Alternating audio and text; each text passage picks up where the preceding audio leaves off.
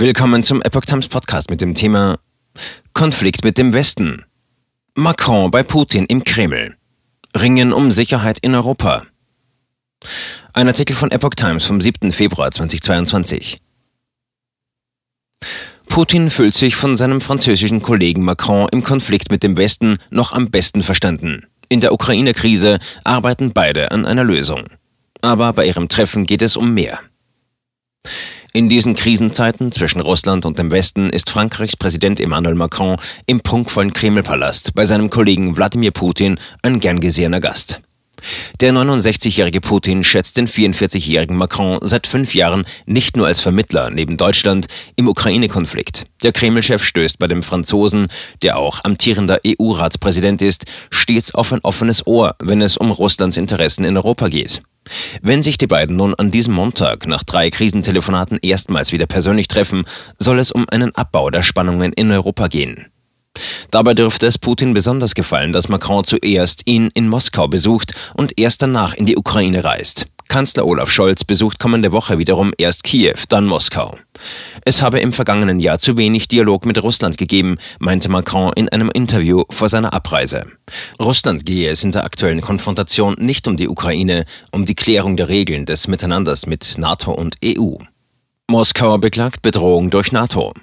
Putin hatte zuletzt schon bei einem Treffen mit dem ukrainischen Regierungschef Viktor Orban in Moskau beklagt, die NATO, die USA und der Westen nehmen Russlands Sorgen um seine eigene Sicherheit nicht ernst. Putins Außenminister Sergei Lavrov meinte unlängst, alle kümmerten sich um die Interessen der Ukraine, aber niemand im Westen um die Sicherheitsbelange Russlands. Moskau betont immer wieder, es sehe sich bedroht von der NATO und US-Waffen in Europa. Macron dürfte von Putin einmal mehr hören, dass Moskau eine Aufnahme der Ukraine in die NATO nicht widerstandslos hinnehmen würde. Putin machte zuletzt mehrfach deutlich, es gehe hier um nichts weniger als eine neue Sicherheitsarchitektur für Europa. So gesehen gilt auch der Aufmarsch russischer Truppen entlang der Grenze zur Ukraine vor allem als Muskelspiel, mit dem Moskau seinen Forderungen nach Sicherheitsgarantien Nachdruck verleiht. Vorwürfe der USA, es gehe in Wahrheit um die Vorbereitung auf einen Überfall auf die Ukraine, weist der Kreml seit Wochen zurück. Russische Staatsmedien meinten, die USA würden mit ihren hysterischen Warnungen vor einem Krieg die ganze Welt verängstigen. Da könne ein Besuch Macrons bei Putin viel zur Entspannung beitragen, hieß es. Einheitliche Ansage an Moskau gewollt. Vor Macrons Reise betonte der Élysée-Palast die enge Abstimmung mit den EU-Partnern, allen voran Kanzler Scholz. Macron telefonierte mit US-Präsident Joe Biden, mit NATO-Generalsekretär Jens Stoltenberg und mehrfach mit dem ukrainischen Staatschef Volodymyr Zelensky. Es gehe um eine einheitliche, abgestimmte Ansage an Moskau mit klar umrissenen Konsequenzen im Fall einer Aggression, hieß es in Paris. Macrons intensiver Vermittlungseinsatz in der Krise fällt in den Start der heißen Phase des Präsidentenwahlkampfs in Frankreich. Noch hat er seine erwartete Kandidatur für eine zweite Amtszeit nicht erklärt. Aber ein Besuch als Krisenmanager in Moskau dürfte nicht schaden, auch wenn keine Durchbrüche zu erwarten sind. Macron will in Moskau für eine Wiederbelebung des mit Hilfe von Deutschland und Frankreich verhandelten Friedensplans für die Ostukraine werben. Der Präsident meinte, dass durch den Dialog in den vergangenen Tagen schon einiges erreicht sei, damit die Lage nicht weiter eskaliere. Er wolle in Moskau Antworten auf die akute Lage finden, aber auch in Richtung einer neuen Ordnung gehen, die Europa dringend brauche, basierend auf dem Prinzip der Souveränität der Staaten, sagte Macron. Aus Moskauer Sicht sind die Antworten klar. Wir wollen keinen Krieg, heißt es allenthalben im Kreml. Aber die NATO können nach Jahren der Osterweiterung auch nicht auf den Interessen Russlands herumtrampeln, wie es Minister Lavrov einmal ausdrückte. Putin mit diplomatischer Schocktherapie. Zwar blitze Putin mit seinem vielbeachteten Forderungskatalog für mehr Sicherheit in Europa bei den USA und der NATO in den Kernpunkten ab, der russische Politologe Dmitri Trenin sagt in einer Gesprächsrunde der Moskauer Denkfabrik Carnegie Center aber, dass Putin mit dieser diplomatischen Schocktherapie doch inzwischen einiges erreicht habe. Vor allem gebe es wieder einen Dialog zwischen Russland, der NATO, der USA und der EU.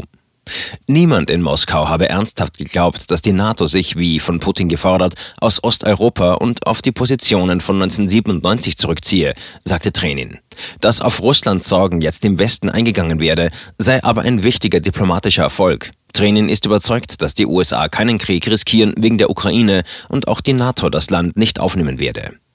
Der Carnegie-Experte Andrei Kolesnikow meinte, dass sich Russland mit der Angstmache vor allem Respekt verschaffen wolle. Durch ein Blutvergießen aber könne Putin nichts gewinnen.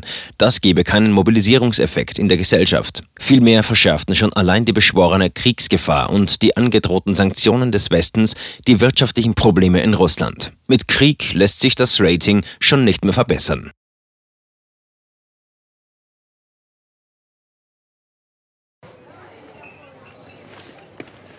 Bis Brot ich ess, das Lied ich sing.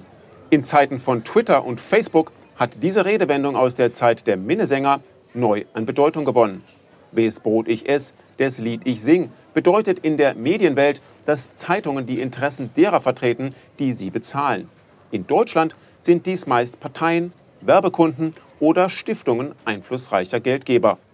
Die Epoch Times ist frei von allen solchen Einflüssen und steht allein in der Verantwortung derer, die sie finanziert, nämlich Ihnen, unseren Lesern.